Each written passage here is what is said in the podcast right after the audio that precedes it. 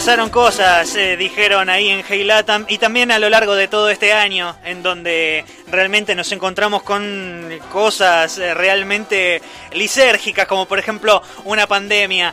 Eh, y, quienes se encontraron con cosas verdaderamente raras fueron una serie de personajes que a mi criterio es triste que no hayan tenido que ver con eh, autoridades más bien eh, formales, pero estoy hablando del colectivo de eh, veedores que viajó a las elecciones legislativas que ocurrieron en Venezuela el domingo pasado.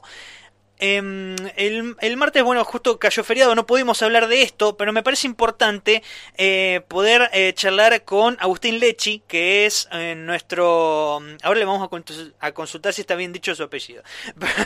Em, porque me parece un testimonio más que interesante para entender qué es lo que está pasando en América Latina. Cuando nosotros hablamos de el loafer y también hablamos de em, guerras que son eh, eh, a través de eh, planos que han salido de, la, de lo belicista y que abundan desde lo político, desde lo económico, ya desde lo mediático, eh, me, parece que Venezuela es un gran ejemplo de qué es lo que sucede cuando uno eh, camina a contramano de lo que eh, los poderosos dictan, ¿no? Bueno, para hablar un poco de esto y de qué es lo que vio en su experiencia como veedor de las elecciones, está en línea con nosotros Agustín Lechi, que es periodista de Tiempo Argentino y ha tenido la gentileza de atendernos desde México. ¿Cómo estás, Agustín, además de madrugado? Hola, ¿cómo están? Buen día. Todo bien, todo bien. Bien, todo bien. acá todavía no, no, no, no volvimos porque el, viaje tiene algunas escalas, entonces todavía no, no pudimos llegar a Argentina. Yo escribí ese artículo para Tiempo Argentino, pero soy trabajo en la televisión pública en realidad. Pero bueno, vinimos como, como observadores a las elecciones, como bien decías. Eh, yo soy dirigente del Sindicato de Prensa de Buenos Aires, compañero de otros de otros sindicatos, eh, asesores de ONGs y otros también veedores más relevantes, como por ejemplo los exmandatarios Rafael Correa, Evo Morales, Zapatero. Eh, bueno, fuimos 1.500 personas de distintos lugares del mundo, justamente para constatar, es decir, convocadas por el Consejo Nacional Electoral, para eh, constatar que las elecciones se desarrollen en paz, en tranquilidad y para conocer también el sistema electoral de Venezuela, que la verdad que es, es muy bueno, muy rápido. Eh, tenés una, una doble una doble manera de votar entre lo digital y lo y, el papel, pero el papel no es con una con una boleta como, como hacemos nosotros en Argentina, sino que es eh, nada más confirmar lo que vos hiciste de manera digital, con, con tu huella digital, lo cual es prácticamente imposible que, que si los datos no coinciden, es decir, es muy evidente entre una cosa y otra, con lo cual es eh, prácticamente imposible cualquier tipo de, fraude, así que nos pareció también interesante a todos eso. Mm, claro, la verificación es, eh, ves eh, los resultados en digital y después haces la verificación con el papel, sería. Claro. Mm. Claro, y además es bastante rápido, ¿no? Venimos de ver elecciones donde tardan eh, casi meses en, confirmar una elección, está bien, eh, son por ahí eh, países más, más grandes, con más volumen, pero de todas maneras sabemos lo que, lo que pasa en todos los países del mundo, inclusive en Argentina, que tardamos muchísimo en, terminar de confirmar los resultados acá. El mismo día de la elección, a las 12 de la noche, una de la madrugada, ya estaba el 82% de los resultados de, escrutados, definidos, ¿viste? Así que nada, no, nos llamó la atención, nos pareció interesante y después, bueno, contentos con toda la experiencia. La verdad que lo más importante para decir es que las, elecciones fueron, se desarrollaron en, tranquilidad y de manera pacífica, que es lo que el gobierno permanentemente eh, intentó garantizar y que es lo que lamentablemente la oposición, sobre todo la oposición que no se presentó y que tenía la mayoría de la Asamblea Nacional que se estaba reeligiendo, que hace cinco años en la última elección había ganado la mayoría. Bueno, con esa mayoría lo que hizo permanentemente fue eh, boicotear la tranquilidad del país, pero independientemente de, la caracterización que uno tenga del gobierno. porque cuando vos como oposición eh, apoyás y promueves un bloqueo de tu país, lo que estás haciendo también es tener una política que, repercute en tu propia población. Eh, entonces, bueno, hay mucho desgaste con eso, hay la situación económica es muy compleja. Eh, Venezuela es uno de los pocos países en el mundo que no puede recibir crédito internacional, al que se le niegan acceso a un montón de, de productos, hay un desabastecimiento total. Eh, bueno, y eso fue sobre todo profundizado a partir de que, de que la oposición ganó la Asamblea Nacional y con las políticas que desarrolló esa Asamblea Nacional. Así que ahora tienen mucha expectativa en revertir en parte esa situación, independientemente de, la relación política que tienen con, Estados Unidos, con la ONU, con la OEA, eh, con algunos organismos internacionales. Eh, bueno, ellos tienen expectativa en poder por ejemplo, discutir una ley antibloqueo que permita eh, la, negociación con actores privados de otros países, como puede ser Irán, China, Rusia, cosa que hoy no está, no está permitido y que se tiene que hacer de manera tercerizada, engorrosa. Bueno, y esas cosas se ven en la calle todos los días. Yo ahí contaba que, por ejemplo, el tema de la, del combustible es uno de los temas centrales, eh, está muy limitado el transporte, y además el combustible, como sabemos, también impacta en la, en la producción. Así que bueno, una situación compleja, pero muy contentos con las elecciones, con cómo se llevan adelante, independientemente del resultado. Agustín, a mí lo que me interesaba mucho poder conversar con vos es la eh, lo engorroso de poder acceder a Venezuela, de poder llegar. Eh, ¿qué, es lo que se encontraron ustedes? Vos ahí en, el artículo que publicaste en Tiempo Argentino el, en, estos, en estos días, eh, un poco narrás que es el, eh, lo, que, lo que uno tiene que pasar para poder acceder a territorio venezolano, ya sea eh, porque sos autoridad este, de, de, de representación eh, política o si sos este, un, turista que quiere eh, llegar a, Venezuela. ¿Qué es lo que sucede? No, eso es una expresión más de lo que te decía antes, el bloqueo que hay y del asedio permanente y el desgaste que quieren generar a Venezuela y que en definitiva lo que quieren lograr es que uno no quiera ir. Eh, nosotros cuando teníamos vuelo originalmente para ir desde Buenos Aires a México y México a Caracas, tuvimos que modificar esa ruta, ir de México a República Dominicana, porque por determinados lugares no podíamos pasar, entonces no teníamos la autorización para salir de México. Y de República Dominicana tuvimos que volar en un vuelo privado que garantizó el Estado venezolano. Y que eso además también le genera un problema económico. Eh, Imagínate que, queden varados eh, observadores internacionales en República Dominicana para el gobierno venezolano no es bueno, se tuvo que hacer cargo de esa situación eh, pero bueno, fue la única manera que teníamos de llegar, para llegar directo, eh, de una manera informal total. Y a la vuelta estaba el, los, los permisos para el tránsito aéreo, no es que se renuevan de manera diaria, eso tienen otros tiempos. Y el permiso para volar, para que la, eh, la línea de bandera de Venezuela vuele por sobre Colombia, lo tiene Venezuela el mismo día que estábamos por salir, a 20 minutos de, salir, ya estábamos en el aeropuerto, habíamos hecho eh, migraciones, eh, habíamos hecho todos los, los trámites, habíamos dejado las, las eh, valijas incluso. Bueno, nos retuvieron ahí durante 10 horas porque no estaban los permisos. Y, bueno, sin eso no, no, no, puede salir avión. Entonces, bueno, tuvo que haber toda una, una un acompañamiento diplomático de las cancillerías y demás para que se pueda destrabar y eso fueron 11 horas, 10 horas, 11 horas en el aeropuerto hasta que pudimos salir de nuevo, de nuevo para México. Pero bueno, para nosotros es un desgaste, mm, es decir, pero no, no es un gran problema, yo decía, es, es una anécdota que puede ser insignificante, pero que permite graficar lo que pasa en Venezuela todos los días. Eh, que hay eso, una, un desgaste permanente.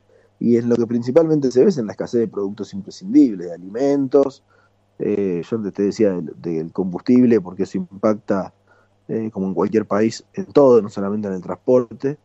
Eh, bueno, yo creo que eso también se grafica en los resultados de las elecciones, que hubo, más allá del, del triunfo aplastante del, del oficialismo, del, del, chavismo, del polo patriótico, que es el frente en el que está el PSV, eh, bueno, hubo un 31% de votos. La expectativa era, era no mucho más tampoco, porque eran conscientes de cuál era la situación, por lo menos con, los funcionarios y, los militantes chavistas con los que estuvimos eh, hablando nosotros durante esos días.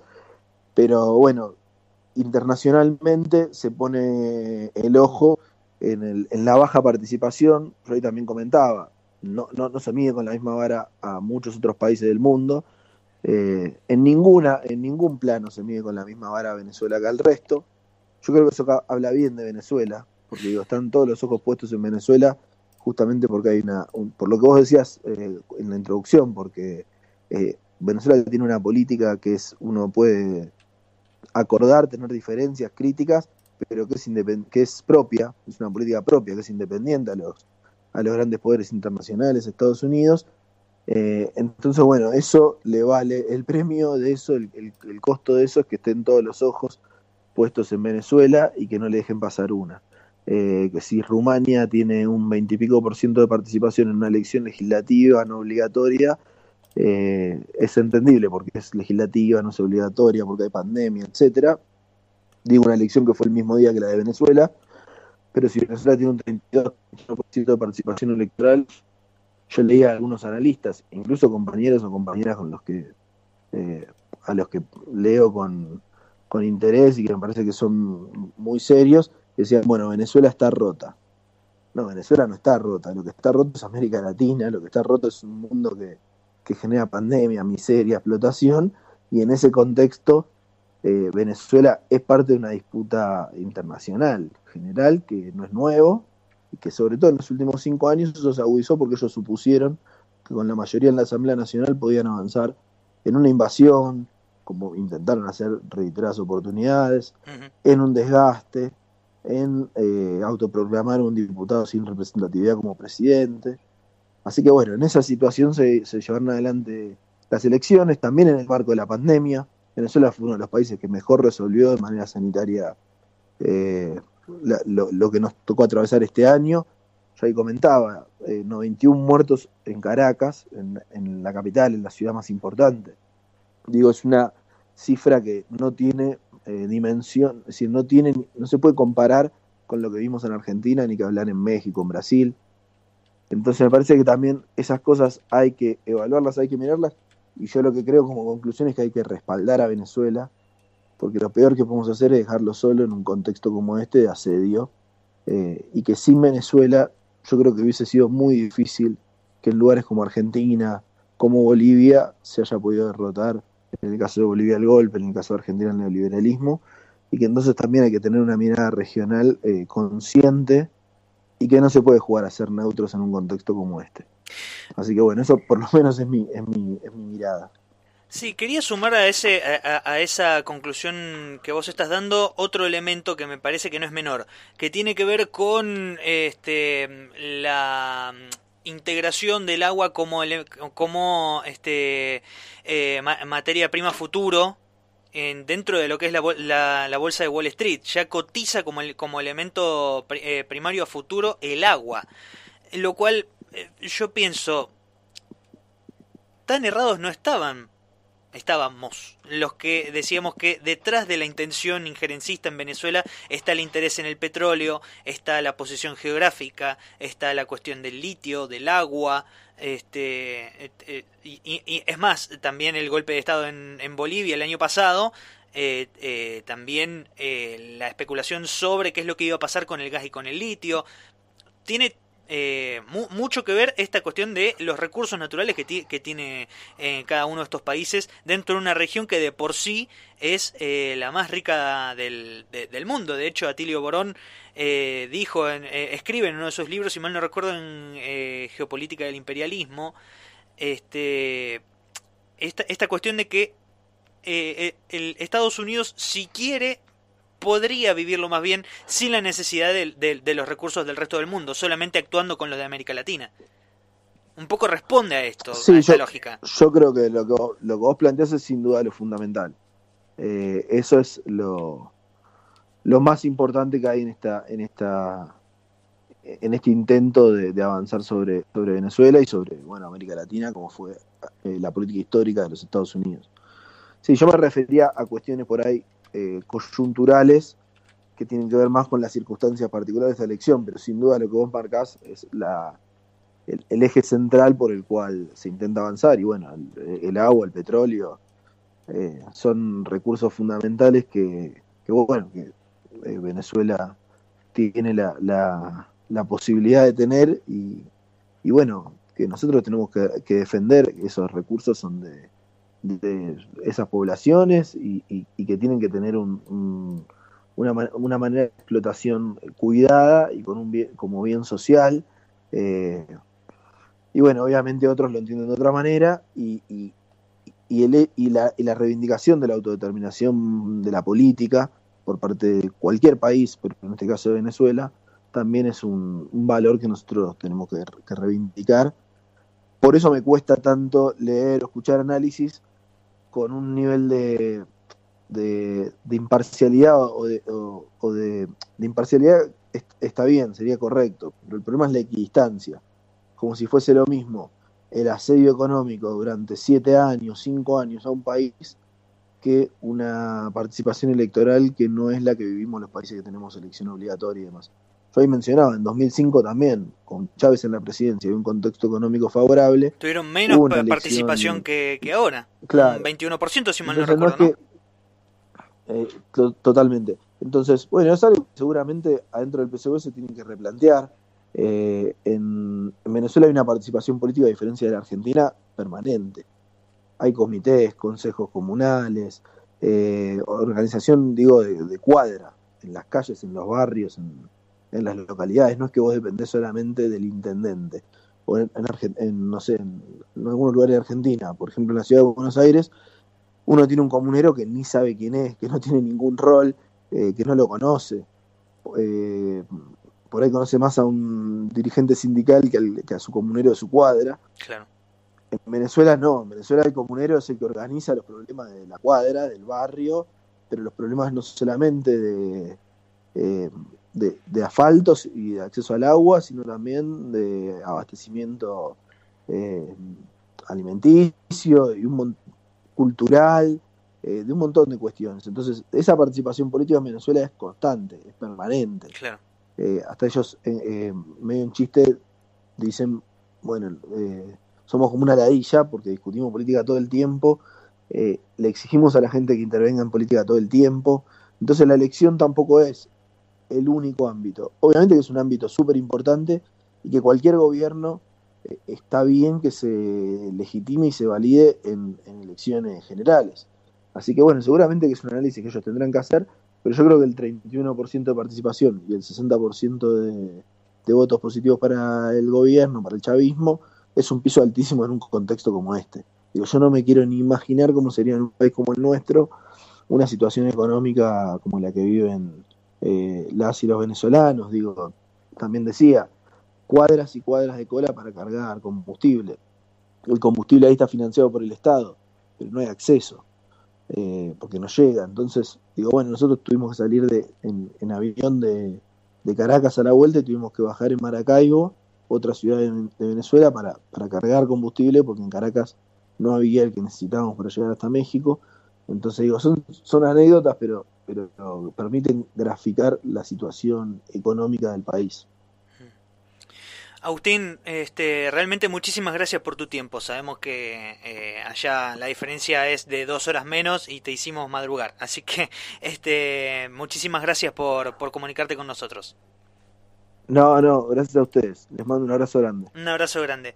Pasó por el aire de los nadies Agustín Lechi, que es eh, periodista, es de eh, televisión pública y él escribió este artículo que se llama Venezuela, otro capítulo en la inestabilidad de América Latina, que él dejó bastante claro eh, que, cuál es el contenido de este, de este anecdotario sobre su paso como veedor, como observador de las elecciones que se realizaron el domingo pasado en la República Bolivariana de Venezuela.